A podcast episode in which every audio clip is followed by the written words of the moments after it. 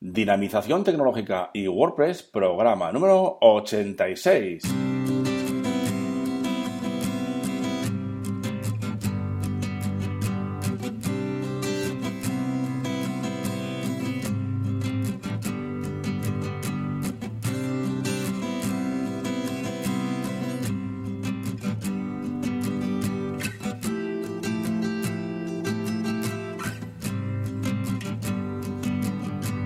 Buenos días a todos y a todas. Recibid un cordial saludo de parte de Óscar Abad Folgueira, que es quien os habla, y bienvenidos, bienvenidas a un nuevo programa del podcast Dinamización Tecnológica y WordPress. Ya sabéis que aquí, en este podcast, hablamos de y sobre WordPress. Difundimos la palabra de WordPress.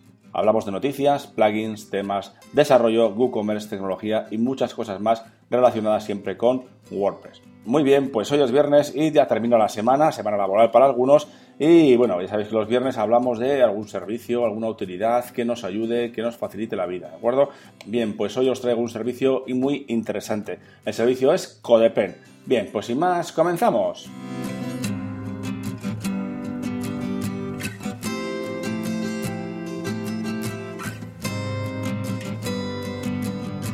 Muy buenos días a todos y a todas. Y como siempre, ya sabéis, los viernes hablamos de un servicio web, una herramienta web que nos ayude, bueno, una herramienta web o no, que nos ayude, que nos facilite la vida en nuestra, nuestra labor diaria. ¿no? Bien, pues hoy os traigo un servicio que se llama CodePen, bueno, CodePen. Y bueno, pues este servicio, ¿qué nos va a hacer? ¿Qué nos permite? Bien, pues nos va a permitir eh, probar, eh, funcionar, gestionar nuestros eh, códigos, ¿vale? Nuestros códigos HTML, eh, CSS y JavaScript, ¿de acuerdo? Ya sabéis que hay algunos servicios como este, hay bastantes además, pero este es de los, creo que es de los últimos que salió y la verdad que está, está muy bien, tiene muy buena pinta y funciona eh, muy, muy bien. ¿Qué podemos hacer con este servicio? Pues como os digo, cuando nos damos de alta, ya sabéis, os dejo también información en las notas del programa para que lo veáis. Lo que hacemos es darnos de alta, tienen varias, eh, varios planes de precios, ¿no? Como todos estos servicios y por supuesto tienen uno gratuito que nos sirve de momento de sobra, ¿de acuerdo? Luego tienen otros eh, planes de precios, pero bueno, el servicio gratuito nos puede servir para probarlo y ver si nos interesa, ¿de acuerdo? Bien, pues eh, lo que hacemos es eh, darnos de alta y luego creamos un nuevo pen, él los llama pens, ¿vale? Estos, digamos, nuevos archivos o como queréis llamarlos y creamos un nuevo pen y luego tenemos, nos aparece una pantalla, una pantalla dividida en, en la parte de arriba tenemos tres ventanas o tres espacios. Eh, el primero es eh, para meter, para introducir HTML, el segundo es para introducir el CSS y el tercero es para introducir el JavaScript, el código JavaScript. Pues bien, sin más, bueno, luego en la parte de abajo tenemos eh, una zona en blanco si está nuevo.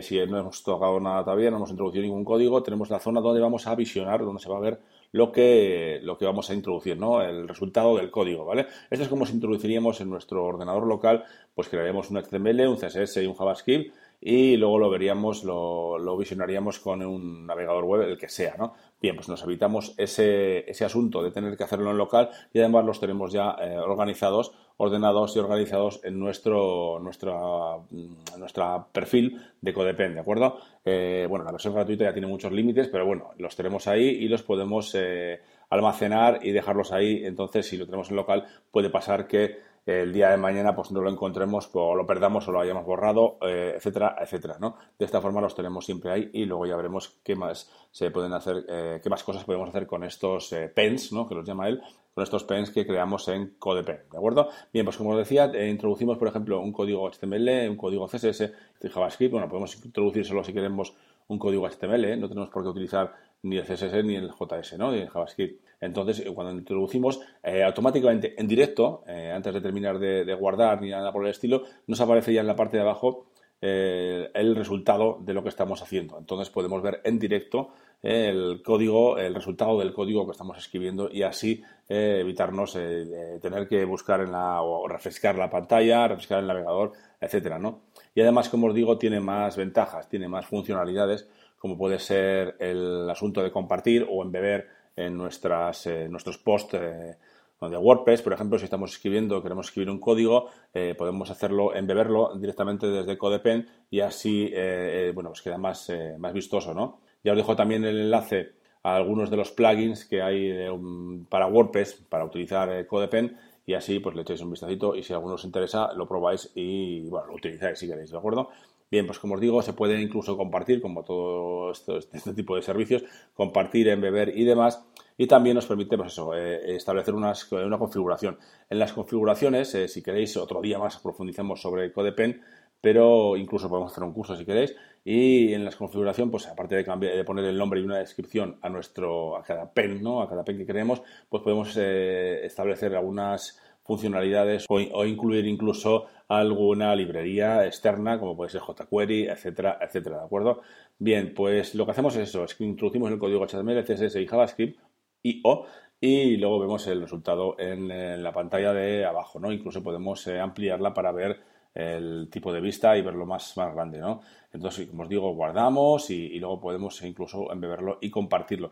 Y otra utilidad que tiene muy interesante eh, es que esta, este CodePen lo utiliza bastante gente. Entonces, eh, por lo general, en las cuentas gratuitas, por lo general, eh, se van a guardar como pens públicos, ¿vale? También se puede guardar como privados, pero como públicos al final están a la vista de todos, ¿de acuerdo? Entonces podemos buscar, por ejemplo, si tenemos en un momento dado la necesidad de buscar cómo se hace, cómo haríamos yo una tabla responsiva en HTML, ¿no? Bueno, pues buscamos eh, en los pens que ya están creados y seguramente eh, tenemos varios resultados y podemos eh, buscar en, esos resultados y, así aprender cómo se hace o, bueno, pues revisar ese código o reutilizarlo, ¿no? Que también podemos reutilizarlo. Tenemos la opción de fork, ¿no? Como en GitHub, tenemos la opción de fork y así nos quedaría también en nuestra, nuestra cuenta esos, esos pens que han creado otras personas, ¿de acuerdo? Entonces, como os digo, se puede buscar eh, en, CodePen para encontrar ese tipo de código o ese trozo de código que nos interesa, pues como os digo, pues igual crear una tabla o algún efecto CSS, algún efecto JavaScript, etcétera, etcétera, ¿no? Hay muchas, muchas opciones eh, interesantes.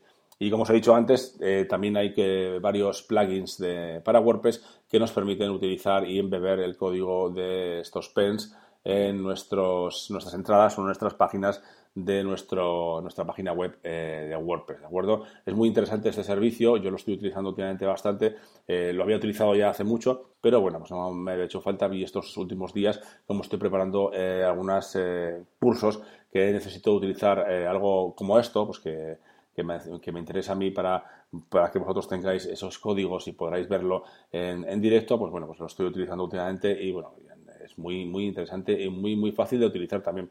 Y como os digo, también tiene versiones de pago y con muchas más funcionalidades, como el tema de poner los pens privados, etcétera, etcétera. También podemos crear incluso posts, ¿no? que los llama él, como si fueran entradas, ¿no? y podemos eh, eh, utilizar esas entradas y luego eh, utilizarlas para compartirlas o embeberlas en nuestras páginas web, ¿no? en nuestras entradas de nuestra página web en WordPress. ¿sí? Bien, como os digo, os dejo información, más información sobre esto en la entrada, en las notas del programa de esta, de esta entrada, de este post, de este podcast, perdón.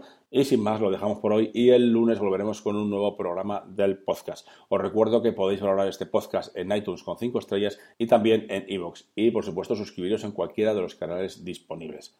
Y para terminar, ya sabéis que podéis enviarme vuestros mensajes de dudas, apreciaciones, sugerencias, etcétera, a través del formulario de contacto de la web de dinapime.com y también a través de mi email oscar.dinapime.com. Muchas gracias a todos y a todas y hasta el lunes.